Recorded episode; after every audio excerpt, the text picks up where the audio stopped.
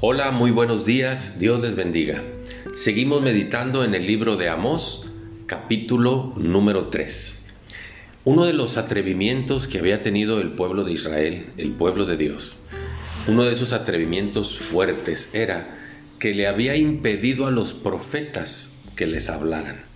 Y el profeta era el vocero de Dios. Dios hablaba al profeta y entonces el profeta comunicaba este mensaje al pueblo. Y encontramos aquí en el versículo 7 que dice, Amós 3:7, porque no hará nada Dios el Señor sin que revele su secreto a sus siervos, los profetas. Y en el capítulo anterior, en Amós 2, versículo 12, dice, y a los profetas mandaste diciendo, ya no profetices. Ese era el atrevimiento que habían tenido el pueblo de Israel.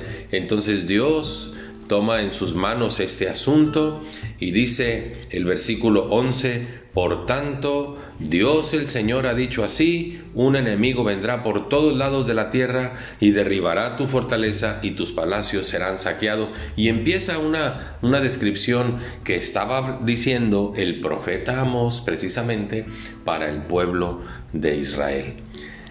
Esto me hace recordar las palabras que el apóstol Pedro escribiera en su segunda carta, en, en segunda carta de Pedro capítulo 1, dice, hablando de la Biblia, miren, dice, tenemos también la palabra profética más segura, que es la palabra de Dios, ¿verdad?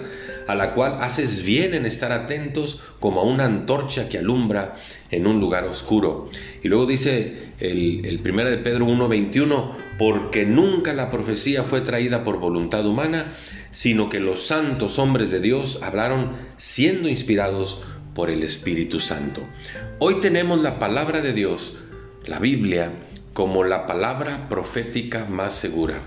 Hoy la manera en que Dios habla a su pueblo a su pueblo, ahora nosotros el Israel espiritual de Dios, es a través de su palabra. Entonces, ¿quién es un profeta? Pues aquel que recibe un mensaje de la palabra de Dios, porque se mete a meditar en la palabra, a estudiar la palabra, a beber la palabra y luego lo comunica a su pueblo. Hoy la profecía más segura es la Biblia, la palabra de Dios. Así que cada vez que usted escuche un mensaje, entienda que es la voz de Dios hablándole a usted. Cuando escuche a un predicador que está tomando un mensaje de la Biblia y lo está compartiendo con el pueblo, ese predicador se está convirtiendo en el profeta de Dios que trae mensaje al pueblo. Y esta es la más hermosa bendición que tenemos hoy en día, que la palabra de Dios usted la puede leer y meditar y la puede compartir con otros para dar el mensaje de Dios. Muchas gracias, que Dios les bendiga, hasta pronto.